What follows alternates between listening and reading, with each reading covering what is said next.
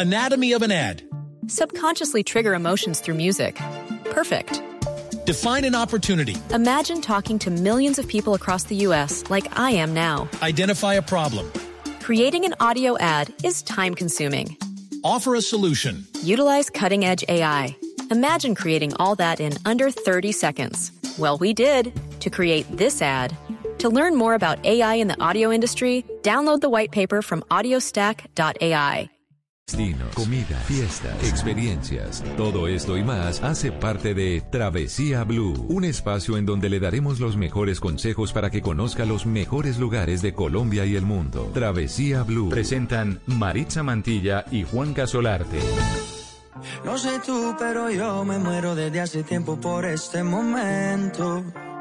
Ya se dio y si se dio es que llegó la noche para tocar tu cuerpo. No trajiste panty, quiere decir que estaba ready. Deja que llueva, baby. Agua jamaica pa' mí. Entre tu cuerpo encuentro vida. Ya haré todo lo que me pidas.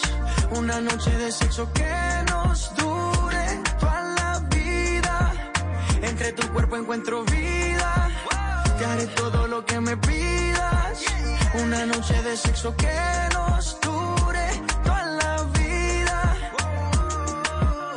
Veo ese culo en la cama y solo llega el pensamiento de que Dios te lo bendiga. Tu mente hizo tan dura que no tienes competencia. Yo jamás te mentiría. Solo disfruta del momento. Demuéstrame todo tu talento dentro. Sé que tú sientes lo que siento, siento. No tengo magia, pero invento adentro. Solo disfruta del momento dentro. Demuéstrame todo tu talento dentro. Sé que tú sientes lo que siento, siento. No tengo magia, pero entre tu cuerpo encuentro vida. Ya haré todo lo que me pidas. Una noche de sexo que nos dure Entre tu cuerpo encuentro vida. Ya haré todo lo que me pidas. Una noche de sexo que nos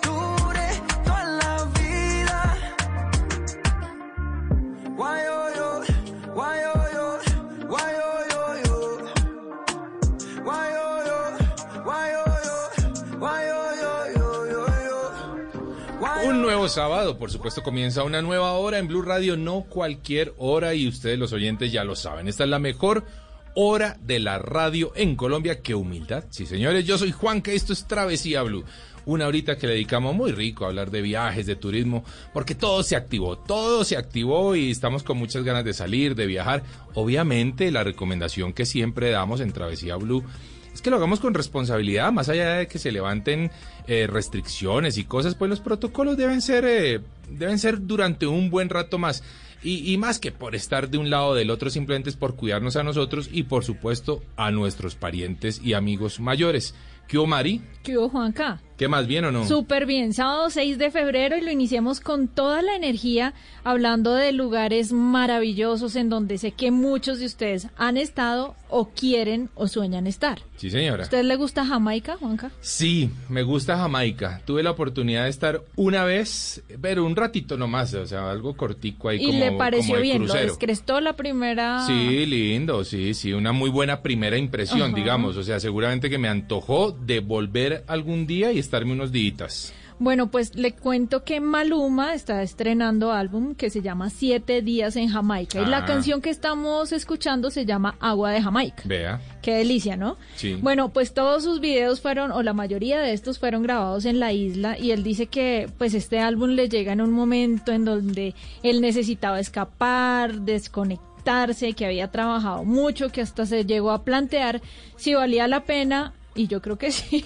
Sí, pues para él que gana sí, tanto, sino que si valía la pena tanto trabajo y bueno, pues tomó la decisión de crear un nuevo álbum que la está rompiendo en las plataformas digitales, por supuesto, y nos lleva por diferentes lugares, playas, agua, eh, por, por escenarios, uno alcanza a sentir un poco de la cultura rastafari, que uno Sí. la vive tan fuerte en Jamaica, y bueno, pues con esta, con esta canción viajera de Agua de Jamaica, pues arrancamos Travesía Blue. Y sabe que cumplió 27 añitos el señor eh, Maluma, ¿no? 27 años y se está devorando todo el dinero que, que a uno se le pueda ocurrir. Qué bueno. Qué Oiga, delicia. Juanca, ¿qué parte de, de, de Jamaica recuerda usted Venga, que le haya gustado? No sé si me está corchando, pero tal vez Ocho Ríos es Jamaica. Sí, claro. Entonces fue allá donde yo estuve. Y me gustó, por supuesto, ¿no? Lindo. La verdad no estuve en ningún otro lugar. ¿Usted estuvo en Jamaica? Sí, yo he estado dos veces Ah, en Jamaica. Los hoteles son preciosos. Eh, recuerdo una atracción que, de hecho, la contamos hace poco, que era de los carritos en los que se corren en las en las eh, Olimpiadas de invierno. Sí. Ah, Hay una sí. atracción que es como una montaña rusa. De la película Jamaica bajo, Bajo cero. cero, sí señor.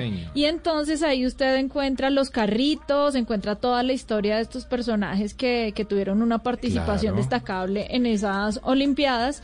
Y bueno, hay muchas actividades más. Usted también puede hacer cabalgatas Oiga, ¿sabe en, qué? en la playa. Yo la recuerdo en un resort brutal. Era ¿Es una verdad? cosa demasiado lujosa. Ah, vea. Muchos, Juanca, son muchos los lugares y sobre todo es ese tipo de turismo de lujo. Eso le iba a Usted preguntar, no ¿es encuentra costoso Jamaica? mochileros, usted no encuentra, sí, Es costoso. sí, sí, sí, Eh, y, y sobre todo todos los hoteles, pues, digamos que viene todo empaquetado, eso Sí. sí se lo venden a usted en paquetes en donde lo llevan a, a disfrutar diferentes escenarios, Sí. eh, pero pues vale la pena. Para mí un viaje a Jamaica, uf, es, es obligado. Sí, no, seguramente es una la muy buena cultura, isla. la música, la felicidad de ¿Qué la gente. idioma se habla en Jamaica? Inglés. Inglés. Inglés. Inglés porque... Pero con el español se va a bandear uno algo No. o re- o- ah, No, no, así no. tanto, vea. No, y de hecho, eh, olvido la moneda, pero en la moneda está el rostro de la reina Isabel. Ah, mire. Porque, ay, no mentiras, yo lo estoy confundiendo, Juanca. Estoy ¿Sí? confundiendo con Islas Caimán. No. Ah, bueno, bueno. no, no, no, bueno, no, no. bueno, Pero igual en Jamaica tampoco le van a hablar en español. Tampoco me van a hablar- No, eso sí lo recuerdo. Recuerdo en Ocho Ríos yo trabado intentando con ¿Usted mi. se acuerda de las cascadas que había colegio. ahí? Sí, claro que sí las recuerdo. ¿Qué, qué cosa tan Pero espectacular. brutales, divinas. Sí, para sí, el turismo absolutamente impresionante. Además que todo lo hacen muy bien, ¿no? Muy, muy demarcado, muy delineado. Eh, o sea, realmente, digamos que para, para todo tipo de turistas, inclusive seguramente para aquellos que tienen alguna limitación física, o sea, lo piensan Sí, absolutamente todo. Lo piensan todo, ¿no?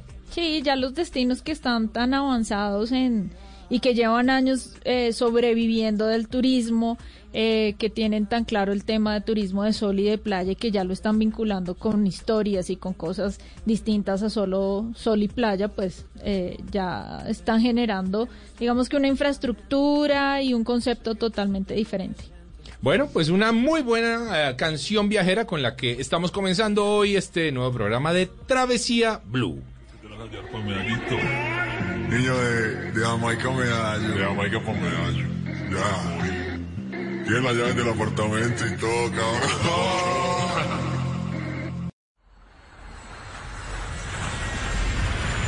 Estás escuchando Travesía Blue.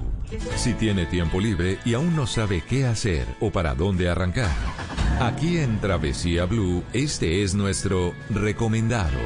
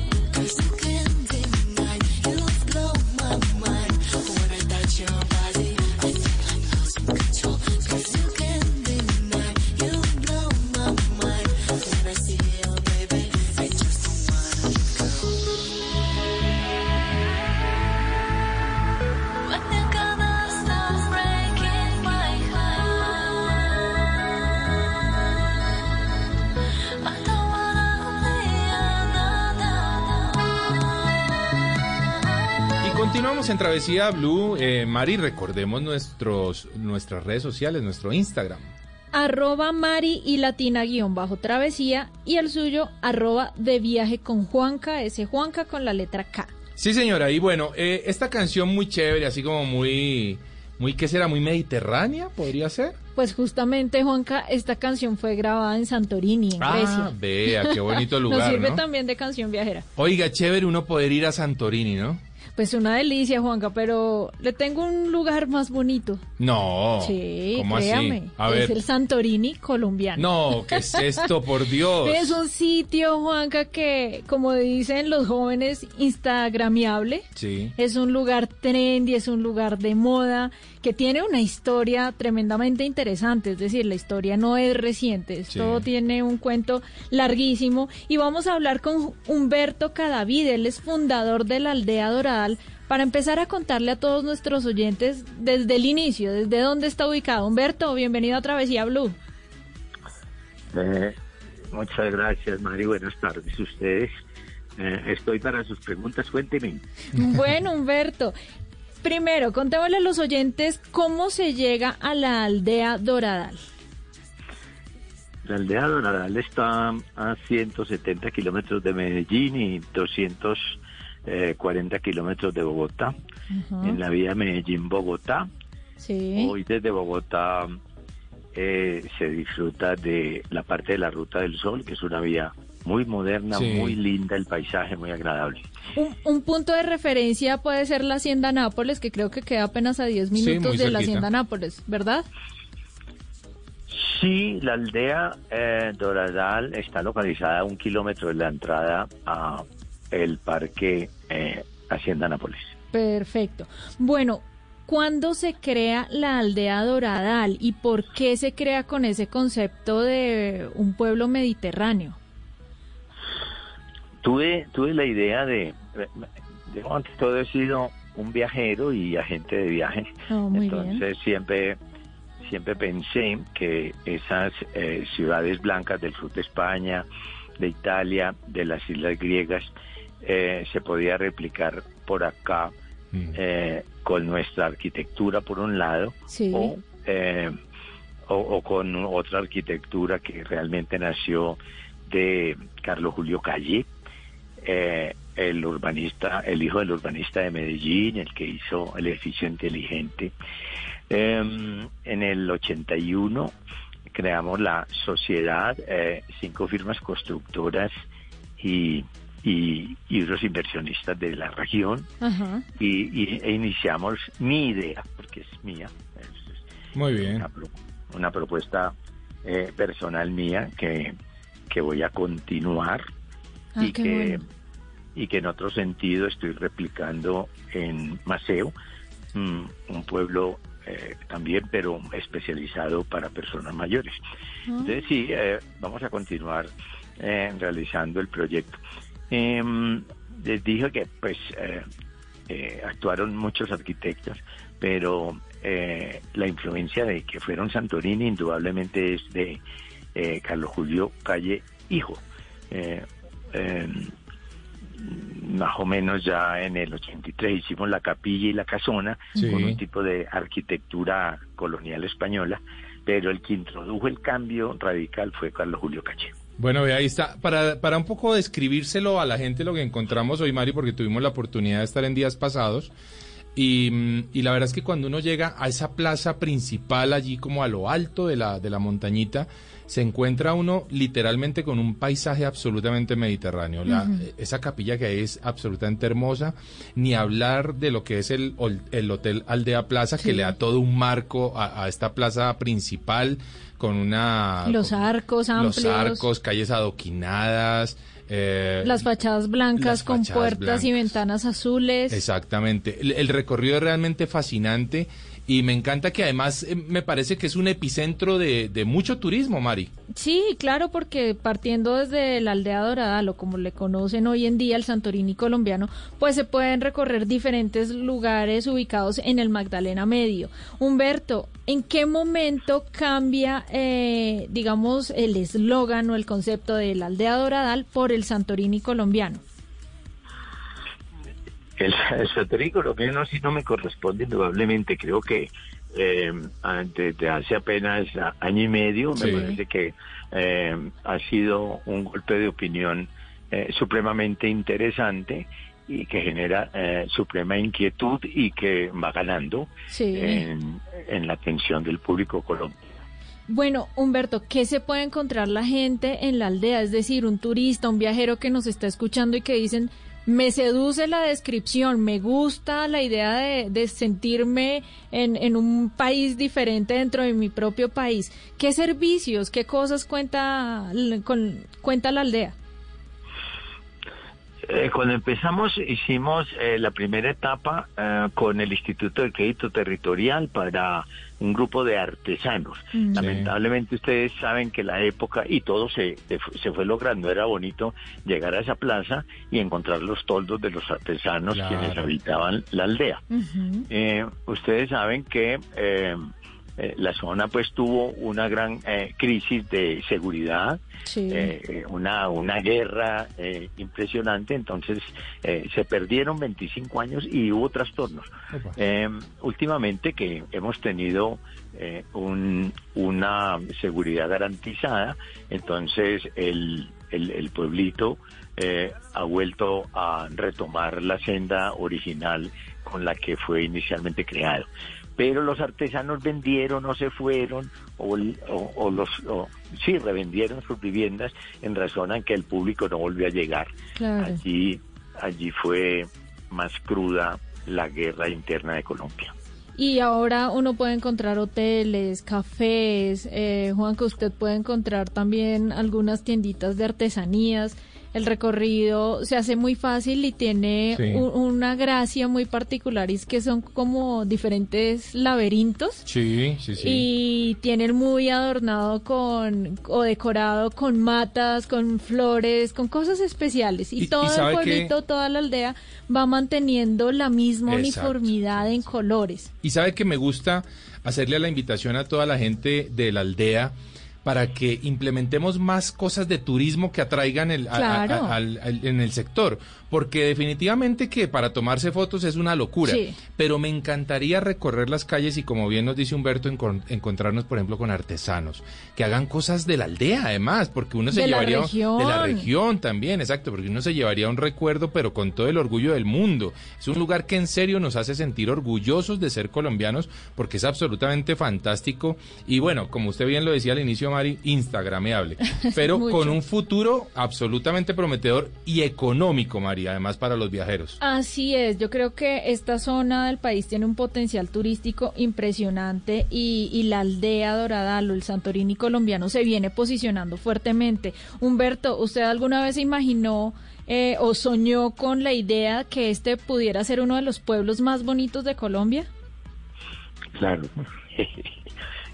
claro, sigo pensando que eh, actividad en, en, en arquitectura que me ha gustado hacer eh, sea de impacto, aunque no soy arquitecto, Sí. pero sí constructor desde hace mucho tiempo. Entonces siempre las ideas son eh, encontrando elementos que funcionen. Allí, ante todo, era darle base a la primera y única reserva turística nacional en el interior del país. Mm. Eso se logró, Elisario Betancourt, 31 de diciembre de 1983. Eh, ¿Por qué? Por el cañón del río Claro, Claro. el río. Magdalena, eh, las cavernas en mármol, De- el, el- el río Lamien. O sea, siendo el centro del país, se logró que la región fuera una reserva turística nacional. Eh, y entonces justificaba ir pensando en un tipo de asentamiento con características turísticas. Hoy el lugar tiene más de 100 lugares de hospedaje, Wow. Más de 100 lugares de hospedaje, por supuesto, y bueno, rafting y, y deportes de... De, de- de De aventura. de aventura. No, y es que lo que lo que está diciendo a propósito Humberto Mari es muy interesante porque solamente tratemos de mencionar Mari algunas de las cosas que tuvimos la oportunidad de vivir que son fantásticas. Vea, me voy por el río el cañón del río Claro, qué locura. Bueno, hicimos caminata eh, al interior de la Reserva Sí. Natural Río Claro, eso fue en la mañana. viendo unos ríos con, con, Con fondo piso de mármol, mármol, verde. que me pareció increíble. Y después de eso hicimos un rafting, Sí. eh, un rafting muy seguro, Sí. nivel 1, nada, No, nada para la familia. extremo, sí, un plan eh, familiar. Y se estrella uno con una bóveda, una montaña gigantesca.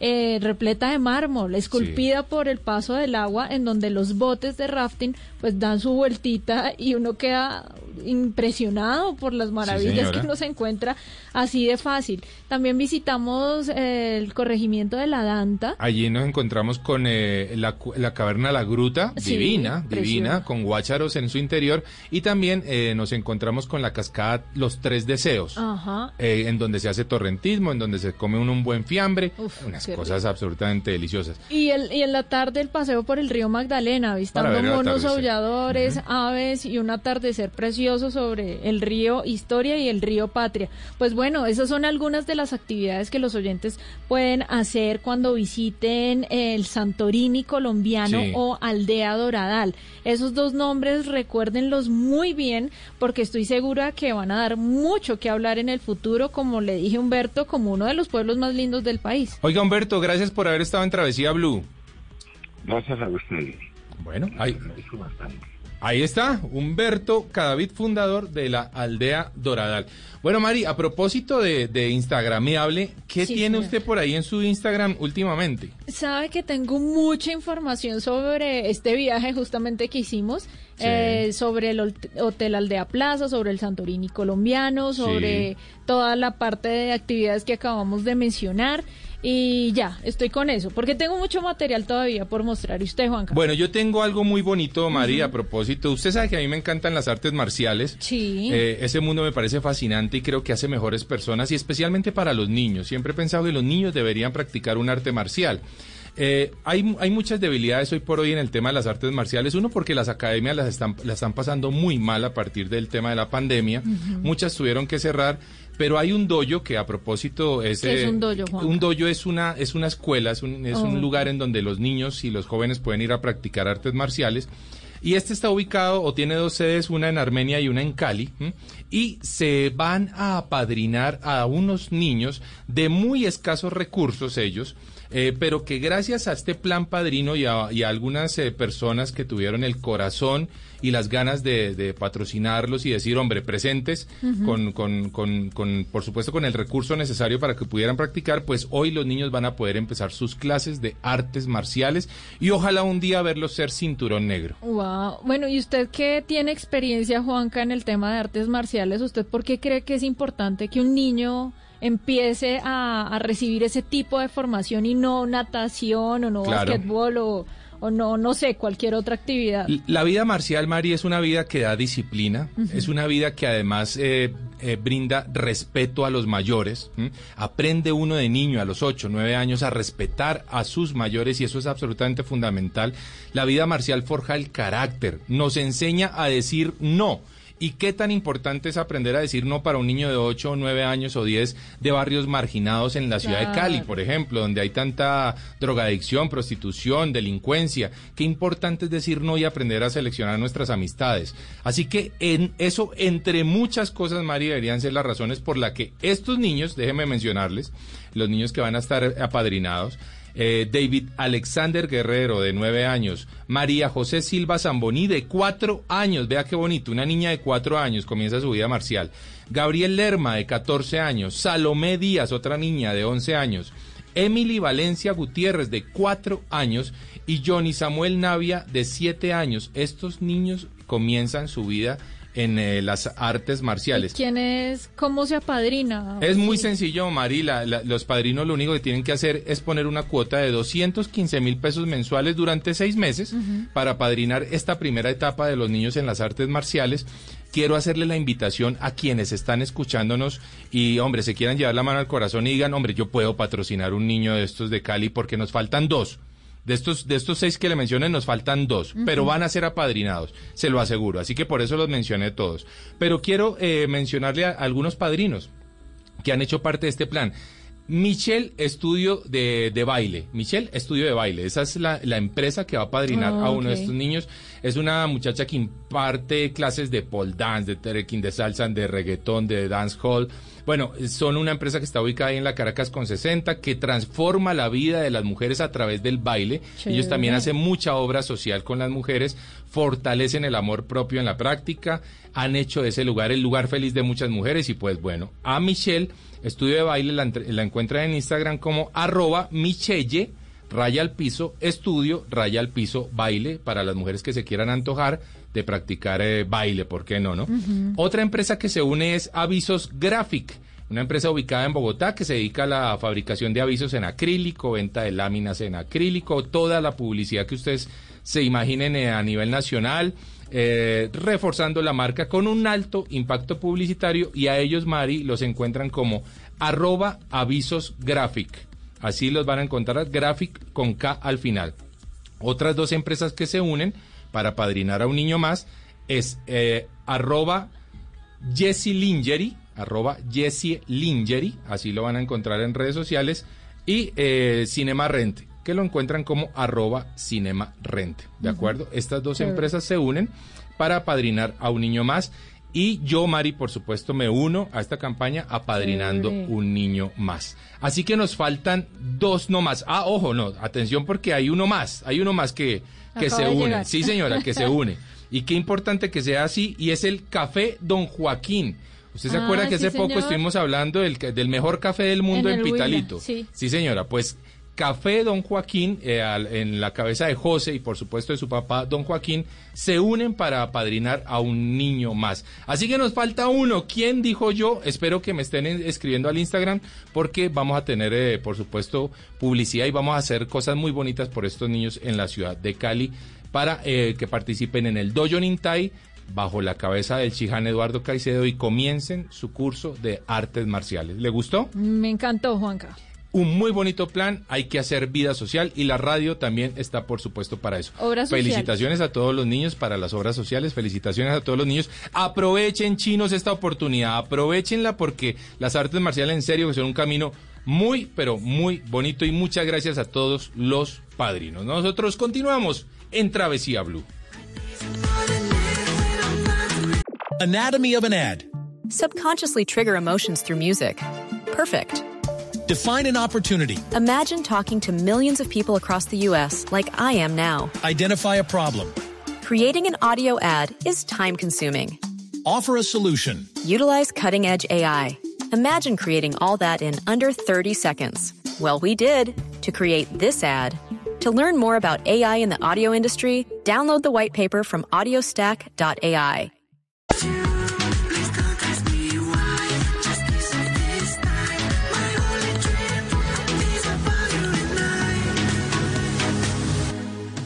En Travesía Blue, Cinema Travel. He's unstoppable, unbeatable, unbelievable.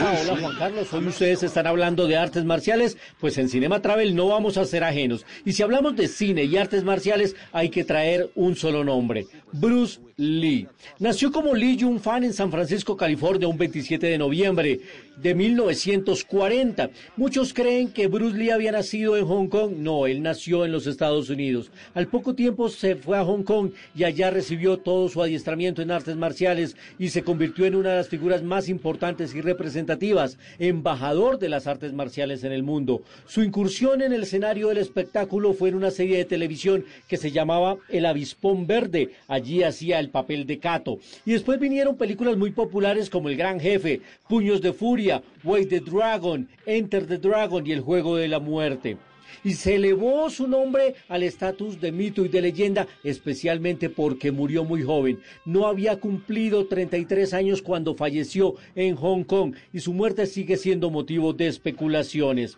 La figura de Bruce Lee entonces conecta estos dos puntos geográficos, San Francisco en la costa oeste de los Estados Unidos, con su Golden Gate, con sus calles empinadas y con su barrio chino, y Hong Kong, en la República Popular China que también tiene muchos destinos turísticos. hoy aquí en Cinema Travel, ya que estamos hablando de artes marciales, por supuesto teníamos que hablar de Bruce Lee, de San Francisco y de Hong Kong. Dos destinos turísticos a los que hay que ir, Marisa y Juan Carlos. Pero claro que sí, a los que hay que ir, Mari, hago una corrección chiquitita en, eh, en el arroba de uno de los, de los, pat- de los padrinos, arroba Jessy es doble S y latina raya al piso lingerie, arroba Jessy raya al piso lingerie y arroba cinema raya al piso rente. Ok, Ahí está. buenísimo.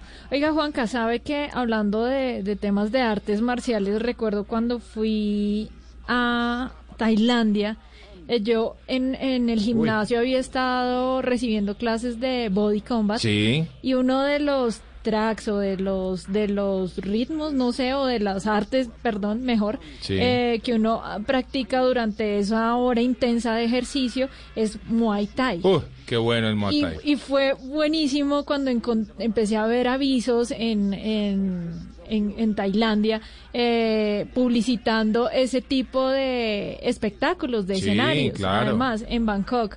Entonces, pagamos la entrada para entrar a un sitio en donde estaban practicando Muay Thai y yo me sentía muy feliz de, de saber que yo medio sabía parte de la, de la coreografía Sí. de ellos y me decían que los días domingos eso era un espectáculo como aquí el fútbol Sí. entonces y era al aire libre y Mm. era abierto al público y lo televisaban y bueno era una fiesta total y también me sorprendía mucho ver a la gente en los gimnasios callejeros pero hombres y mujeres muy fuertes Claro. Tremendamente fit, o sea, con unos cuerpos muy, muy bien formados, gracias a todo el tema de las artes marciales que se viven que sí. pues, con ¿Es, mucha es fuerza en el fuerte el body asiático. combat? ¿Fuerte? ¿Es una práctica dura?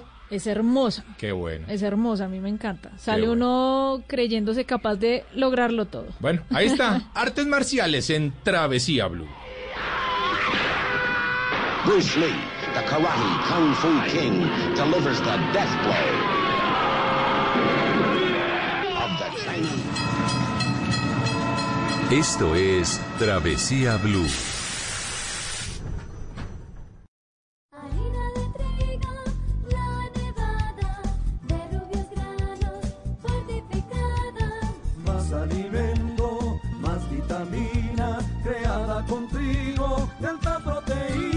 Alimento fortificado con vitaminas B1, B2, hierro, niacina y ácido fólico. Desde hace 40 años entregamos para Colombia la harina con los mejores estándares de calidad y rendimiento inigualables. Harina de trigo, la nevada. Trabajamos pensando en usted. Esto es Travesía Blue.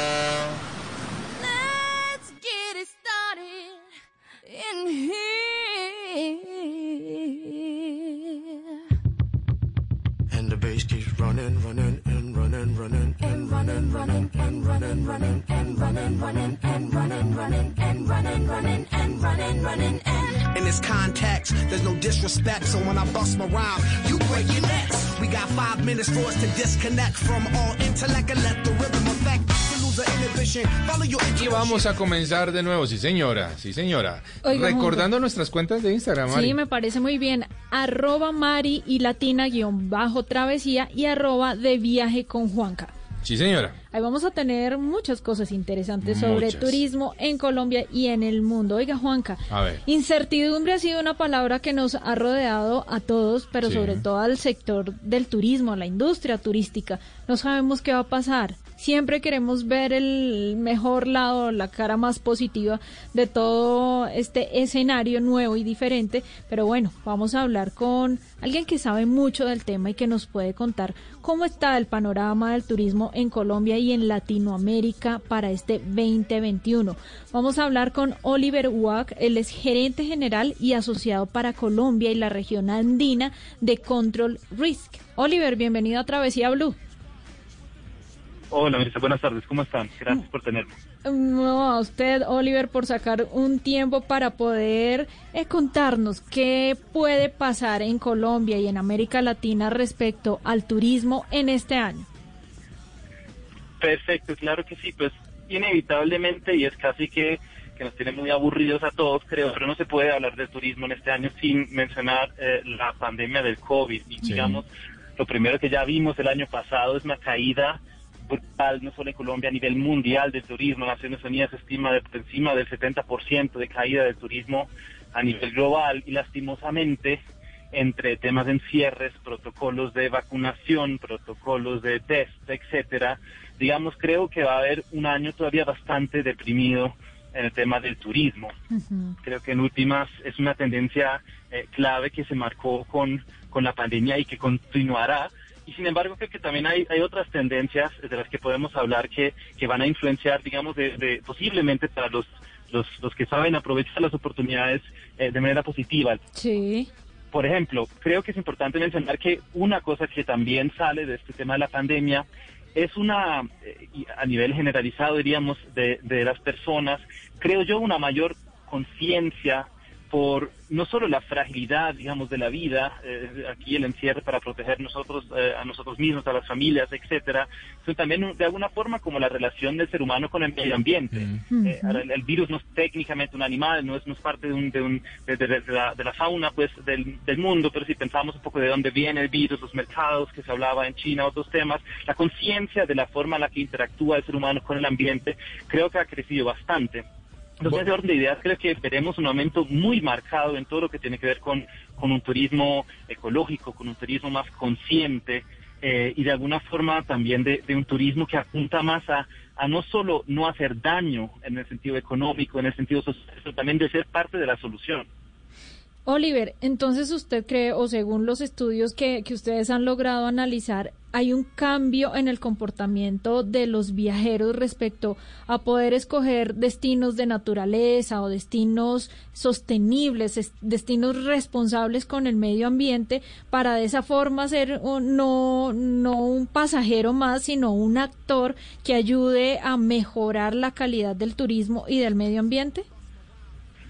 Absolutamente sí, en definitivo. Y yo creo que hay una, un, un otro factor que lo complementa. Y esto, digamos, no es un tema nuevo que empieza con pandemia, que se acelera con la pandemia. Y es que desde antes ya veíamos una tendencia de aumento del turismo cerca de casa, ¿no? De, Sí. Sobre todo en, en los mercados de Norteamérica, en el, en el occidente de, de Europa y otras partes, el turismo cerca de casa. Y yo creo que esta pandemia lo aumenta todavía mucho más. Y la idea es tanto por el impacto ambiental, digamos, del viaje, eh, la contaminación, Sí. etcétera, eh, como también un, un poco por el contexto social y este tema que tú mencionas, ser un turista más, parte de la masa de personas que, digamos, invaden a estos destinos turistas eh, todos los años.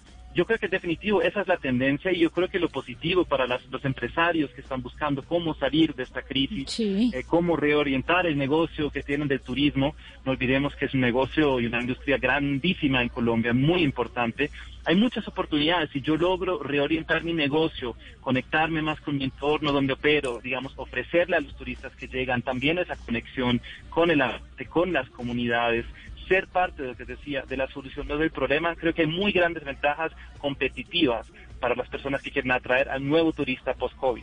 Ahora, creo, creo que hay que encontrar un equilibrio y no va a ser sencillo porque aunque, aunque hemos dado un salto en el chip que tenemos respecto al turismo los viajeros, por otro lado también tenemos una necesidad y es, por ejemplo, el tema de los tapabocas y, y que nos estamos acercando lentamente seguramente a lo que será una crisis de tapabocas a nivel global porque con esto estamos ensuciando mares, ríos, playas y cuanta cosa. Así que tiene que haber un compromiso también de parte de las empresas y un poco de, de parte nuestra como turistas, eh, ¿o no, Oliver? En este punto específico.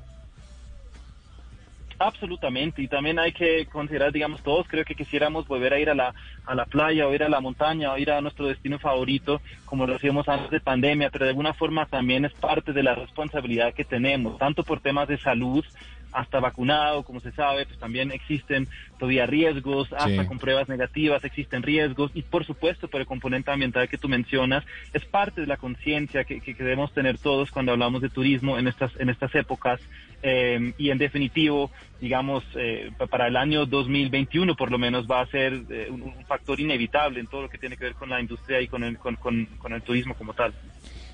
Colombia teniendo, digamos que una ventaja competitiva en cuanto a naturaleza, en cuanto a comunidades vivas, ahí debe estar el punto, Oliver, en, en donde los empresarios o los pequeños hoteleros o los pequeños operadores de turismo enfoquen sus, sus temas de viaje un poco más a lo natural, a lo local, a lo, a lo autóctono a lo natural, a lo local, digamos, y en muchos niveles. No, no es nuevo y muchos, muchos, muchos hoteles y, y, otros ya vienen años implementando temas para ahorrar agua, por ejemplo, eh, y, y, algún tema con, con, la comunidad. Lo que yo creo aquí va, va, a tocar ir un paso más allá y ser un poco más eh, innovadores con el tema. El nuevo turista eh, creemos post-COVID también va a buscar un poco más esa parte auténtica de conocer, digamos, ya, ya asumí el riesgo, ya hice todo lo que tenía que hacer, me vine para acá, yo quiero ver lo que realmente es auténtico acá, yo no sí. quiero que en el, en el buffet me arman un show eh, con, con, bailadores de, que supuestamente representa a la comunidad, pero ofréceme a mí la forma de interactuar uh -huh. con el personal que trabaja aquí, con la comunidad que está alrededor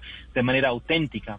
Yo he visto un tema clave que me parece muy, muy interesante y es que los empresarios hoteleros, en vez de pensar en millas o otro tipo de beneficios o la botella de vino gratis, por ejemplo, en la habitación, sí. piensen en temas de compensación de carbono. Ah, que bueno. ofrezca la reducción de la huella de carbono, por ejemplo, como una forma de compensar, de darle a este nuevo turista lo que está buscando de alguna forma para, para justamente satisfacer esa necesidad de ser más consciente.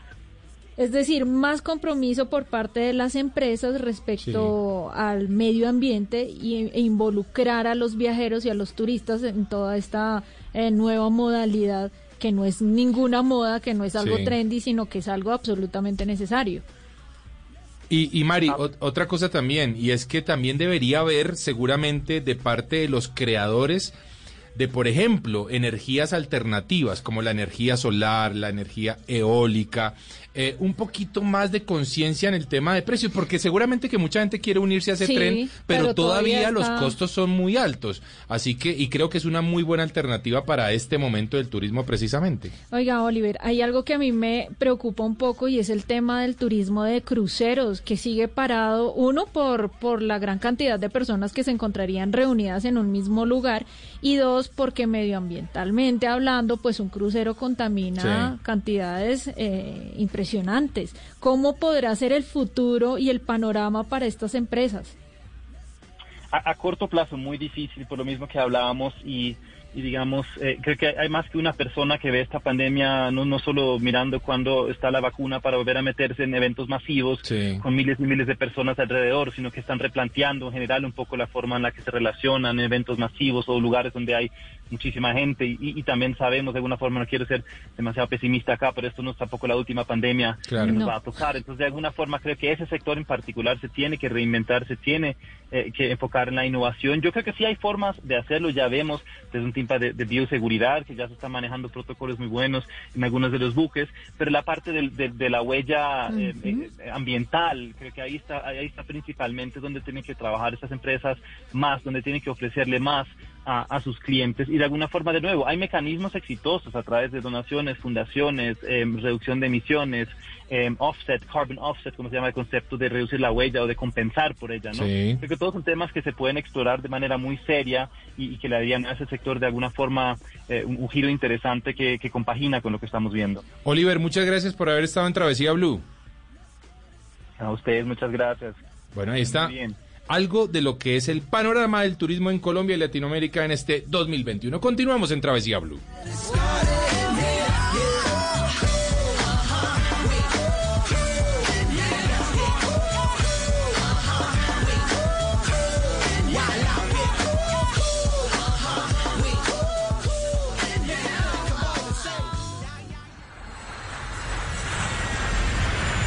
Estás escuchando Travesía Blue. Dele gusto a sus sentidos viajando a través de los sabores con El Mundo a la Carta. Les canto esta melodía. Ustedes que se vinieron a echar una travesía, se vinieron de Bogotá, creo que ayer en el día disfrutaron de lo lindo que tiene el Manacasía. Y eso que no han cogido para abajo, para por venir o Rosalía. Lo importante es que hoy están disfrutando con bravía donde está mi gente linda y esta gente reunida, porque Gaitán es un pueblo donde hay gente bien pulida. ¡Ja!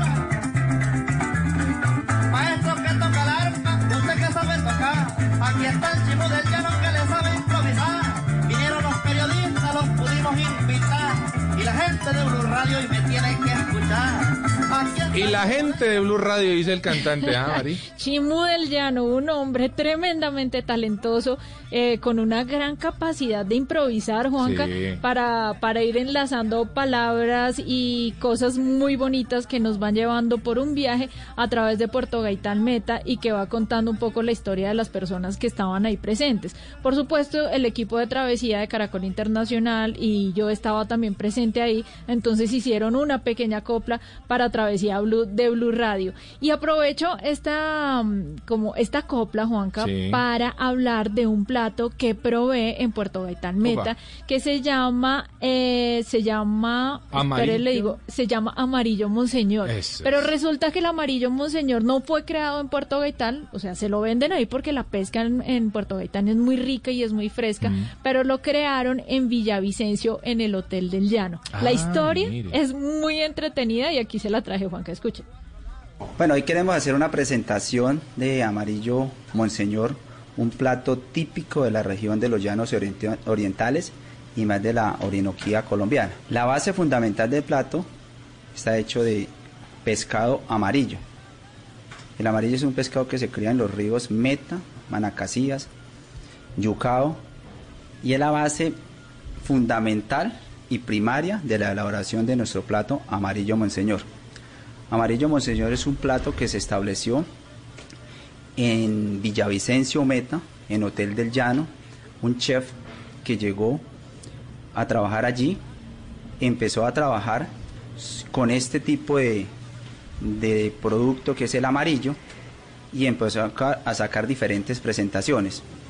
A este él le anexó o le incorporó los camarones y algunos otros eh, preparativos como crema de leche, vino, otros ingredientes, ¿sí? más típicos de la región como es el eh, perejil, eh, tomillo, laurel, para conformar un delicioso y plato típico elaborado, elaborado en la región que se llama Amarillo Monseñor.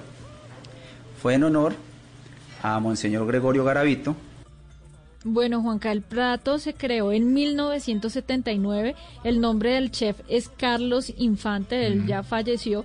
Él creo que es oriundo o era ori- oriundo de Boyacá. Ah, y llegó allá y pues le encantaba el tema de- del pescado, de poder preparar platos deliciosos a base del pescado amarillo, Sí. que es como un bagre, es, un- es gigante ese, ese pescado.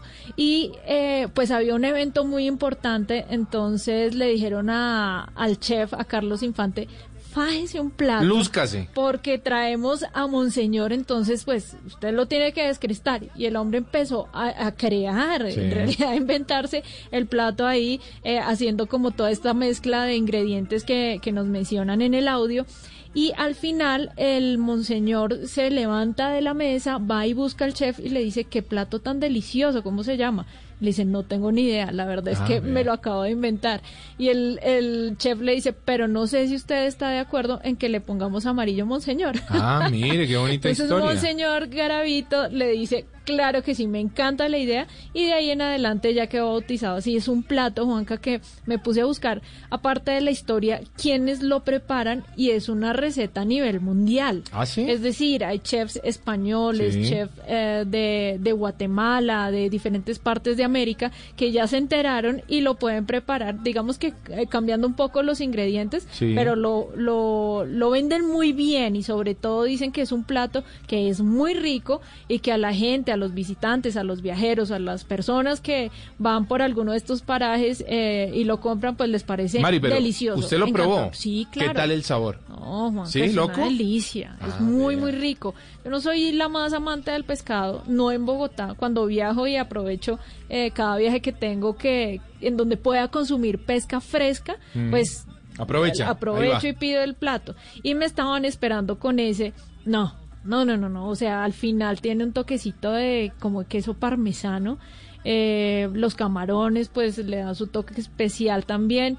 Y, y cuando usted se lo sirven, se lo presentan en, en un individual, en- Sí. con un individual que le va contando la historia Ah, de ese delicioso plato que lo encuentran en los llanos orientales. Yo lo probé en el Hotel Guarataro Campestre de Puerto Gaitán Meta y quedé fascinada. Vea, Yo quiero está. volver a Puerto Gaitán a comerme ese plato. Yo también quiero ir a comer ese plato amarillo, Monseñor, hoy en Travesía Blue. Aplausos para la gente que nos vino a acompañar.